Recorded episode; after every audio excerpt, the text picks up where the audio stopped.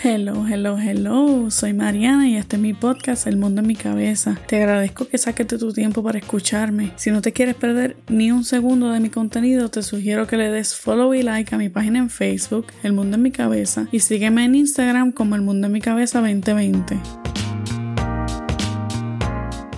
Arranco con lo que te tengo preparado hoy. Este episodio promete estar pesadito, pero voy a ser lo más directa posible. En el episodio de hoy hago mi análisis de lo sucedido durante el proceso electoral de este año y comparto contigo los resultados oficiales del mismo en Puerto Rico y en los Estados Unidos. Un disclaimer rapidito, yo no soy analista política ni soy experta en nada de esto. Esta es mi opinión más que todo de lo que sucedió durante estas elecciones. Es un tema controversial, pero yo voy a tratar de ser lo más imparcial posible, en la medida que me sea posible. Primero voy a discutir el caso de Puerto Rico. Aunque a tres semanas y pico de las elecciones todavía no hay resultados oficiales y están apareciendo maletines con votos sin contar, hasta debajo de los arbolitos de Navidad, creo que estamos ya en un punto en el que esto está planchado o decidido ya. Con trampa o sin trampa, pienso que no va a haber cambios en los resultados que se tienen al momento. Para quien no sepa, en Puerto Rico había seis candidatos a la gobernación, que eran Pedro Pierluisi, Carlos Delgado Altieri, Alexandra Lúgaro, Juan Dalmau, César Vázquez y Eliezer Molina. Pedro Pierluisi resultó electo. Sin embargo, esta fue una contienda poco usual. Me explico. De los 2.355.894 electores inscritos, solamente votaron 1.244.841 electores. Esto representa un 52.84%, lo que es una participación bien baja. Podemos argumentar que las razones por las que casi la mitad de los electores no votaron es porque están fuera de Puerto Rico o han fallecido o simplemente se abstuvieron. En fin, todo esto son especulaciones, pues no cuento con un estudio del perfil de los votantes porque aún no está disponible en línea. Como ya mencioné, Pedro Pierluisi fue quien se alzó ganador de la gobernación de Puerto Rico, pero con solo un 32.93% de los votos, o un total de 406.830 votos. Esto es muchísimo menos de la mitad de los votantes, por lo que surge la duda de si verdaderamente Pierluisi representa lo que el pueblo desea. Para mí no, no representa el deseo del pueblo. Sin embargo, nuestro sistema electoral considera al más votos que saque como el ganador de una contienda electoral, y sin duda este fue Pedro Pierluisi, nos guste o no. Hubo mucha gente sorprendida y frustrada con este resultado y no es para menos. Lo que está disponible publicado como su propuesta no ofrece planes concretos de ningún tipo. Es una persona con una moral cuestionable, y esto lo digo por las alegaciones de varias mujeres que dicen haber sido hostigadas sexualmente por él. Lo digo porque en el 2016 el New York Times publicó una investigación en su contra donde existía un conflicto de interés por introducir legislación como comisionado residente en Washington que beneficiaba directamente al menos dos compañías de Wall Street que emplearon a su ahora ex esposa María Elena Carrión como advisor, y esto hizo que el capital de la familia se multiplicara casi 30 veces. Lo digo además porque trabajó como asesor legal para la Junta de Control Fiscal mientras ésta recortaba el presupuesto de Puerto Rico sin piedad. Y lo digo porque fue cabildero de proyectos como Viewpoint at Roosevelt, que fue una compañía descubierta subarrendando terrenos públicos sin permiso y sin pagar al gobierno, y la compañía AES que produjo y dispuso las cenizas de carbón que se depositaron en y en otras partes de Puerto Rico y Santo Domingo. Claro que sorprende que siendo el candidato con el récord más cuestionable, Pedro Pierluisi salga victorioso. Hay que considerar que la base de electores más grande la tiene el Partido Nuevo Progresista y que este año existía también un plebiscito de estadidad sí o no y que la campaña por el sí la tenía a cargo el Partido Nuevo Progresista. O sea, el PNP cogió pon con lo del plebiscito y montó a Pierluisi vendiendo la misma historia de que este cuatrenio sí que llegaba a la estadidad a Puerto Rico. Sabemos que hay un descontento con el gobierno actual que es mayoría PNP, pero para mí la gente no culpaba a Pierluisi de los desastres de su partido este cuatrenio, ni siquiera cuando Ricardo Rosselló se vio forzado a renunciar a la gobernación y nombró ilegalmente a Pedro Pierluisi como gobernador. A la gente parece no haberle importado este pequeño detalle. También el Partido Popular Democrático, que es la segunda base electoral más grande del país, tiró un candidato súper flojo. Súper súper. Carlos Delgado Altieri no convencía a nadie. Lucía mal en los debates, su plataforma era genérica y vacía, no tenía promesas de campaña atractivas o innovadoras y en temas relacionados a la comunidad LGBTQIA lucía retrógrada y mal informado. Aún así obtuvo 389 mil 896 votos o el 31.56%. Esto me hace cuestionar la sanidad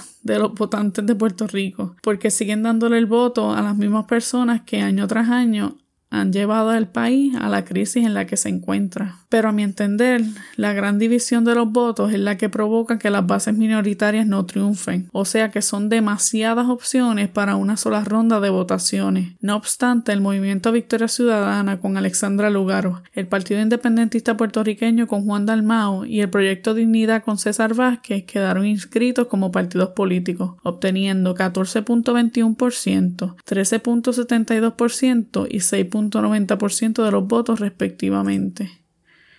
Esto representa un cambio importante e interesante en la actitud de los votantes. Para mí la gran sorpresa fue la cantidad de votos que sacó César Vázquez y el proyecto Dignidad, pues era un partido completamente nuevo y existía una falta de claridad con respecto a las propuestas y posturas del candidato. Esto sin contar el escándalo que tuvo con Ada Torres Toro. Considero que lo que movió a la gente a votar por este partido fue la ideología la ideología religiosa que representa. Aunque obviamente César Vázquez no ganó, una de sus candidatas logró entrar al Senado, Joan Rodríguez Bebé, y otra candidata entró a la Cámara de Representantes, Lisa Janet Burgo. Ya con Joan Rodríguez Bebé ha habido varias controversias, incluyendo que ella es independentista y sus votantes no tenían idea de esto.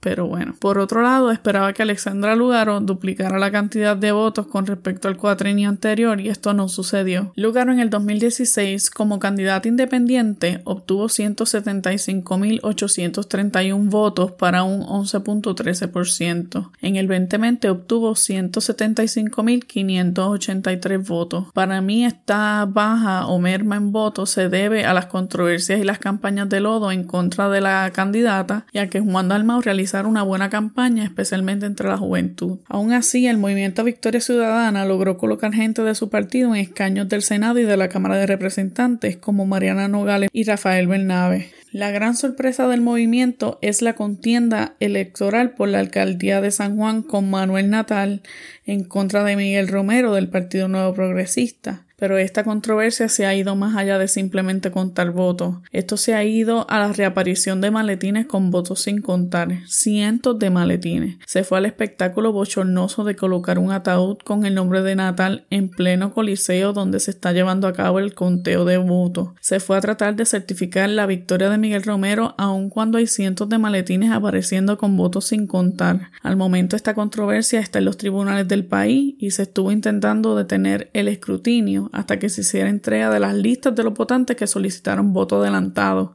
El Tribunal Supremo de Puerto Rico decidió que el escrutinio se tenía que continuar. Cada vez se empaña más el proceso. Esto para mí demuestra la fuerza del fanatismo político en Puerto Rico y demuestra una falta de transparencia y de verticalidad en el proceso increíble. Ya se están viendo irregularidades en el proceso que hacen muy normal cuestionar que hay alguien manipulando los resultados. Y si no podemos confiar en el resultado de la supuesta democracia que tenemos, que es una democracia de por sí controlada por los partidos políticos, entonces ¿cuál es el punto de salir a votar? Esto desmotiva a cualquier persona de dar cualquier paso para cambiar la crisis en la que nos encontramos. Admiro y respeto mucho el esfuerzo que ponen los movimientos políticos en contra del bipartidismo, porque es una lucha fuerte y tediosa. Admiro que el movimiento Victoria Ciudadana se haya opuesto a certificar a quien fuera hasta que se cuente el último voto. Me abochorna la actitud de los fanáticos políticos. Se ven comentando en Facebook que esto es una estrategia para que el movimiento Victoria Ciudadana obtenga la alcaldía de San Juan, cuando en realidad el movimiento solamente está buscando que se cuente verdaderamente los votos que valen, eh, que se deje de mancillar el proceso. Yo fui y voté el 3 de noviembre y voté por quien entendiera los mejores candidatos, pero no puedo evitar sentirme impotente ante lo que sucede y no puedo evitar dudar del proceso. Los partidos mayoritarios obtuvieron votos Claro que sí, fueron la mayoría, pero ya se está empezando a sentir ese cambio y el hastío del pueblo de las promesas vacías de los políticos. El pueblo está cansado de la politiquería y de que se inmiscuya en todos los aspectos del gobierno. Con respecto al plebiscito de Estado, estadidad sí o no, no espero que él mismo tenga consecuencia alguna. Me pareció una pérdida de tiempo y de dinero, y más que todo una estrategia política de parte del Partido Nuevo Progresista para promover el voto íntegro por su partido, y como mencioné anteriormente, darle pon a sus candidatos. Sin duda alguna, en Puerto Rico ganó el sí a la estadidad, pero ya han mencionado varios congresistas de Estados Unidos que el mismo no es vinculante, como se sabía, por lo que me reitero en que es una pérdida de tiempo y de dinero. En el caso de los Estados Unidos, Joe Biden y Kamala Harris se alzaron victoriosos de la presidencia y la vicepresidencia de la nación. Biden ganó 306 colegios electorales y 80.025.943 votos, mientras que Trump obtuvo 232 colegios electorales y 73.886.496 votos. Me alegró ver que Estados Unidos cambiara de gobierno, pero sin duda me, me sorprendió la cantidad de votos que obtuvo Donald Trump. Es impresionante ver que el voto popular del candidato aumentara con respecto a la elección del 2016, en especial en minoría, por el trato que éste le ha dado a las mismas. La controversia mayor ha surgido en torno a que Trump se ha negado a aceptar la derrota y pretende aferrarse al poder de cualquier manera posible, incluso negándose a permitir al equipo de trabajo de Biden iniciar los trabajos de transición. Trump ha reclamado fraude electoral y su equipo legal ha sometido al tribunal decenas de alegaciones de fraude que no han sido capaces de evidenciar por lo que se han caído todas. Finalmente, Donald Trump permitió que el comité de transición iniciara sus labores, pero se aferra a la idea de que las elecciones fueron robadas y que él es el ganador de esta. Con respecto al trato que los Estados Unidos le da a Puerto Rico, no tengo muchas esperanzas de que este mejore con Biden en el poder. Espero equivocarme. Aún no hay resultados oficiales. Espero no ver cambios en los candidatos electos, pero de cambiar el panorama prometo realizar una actualización más adelante. Con esto me despido por hoy. Soy Mariana y recuerda darle like a mi página en Facebook El Mundo en mi Cabeza y seguirme en Instagram como El Mundo en mi Cabeza 2020. Regreso la próxima semana con más de este podcast El Mundo en mi Cabeza.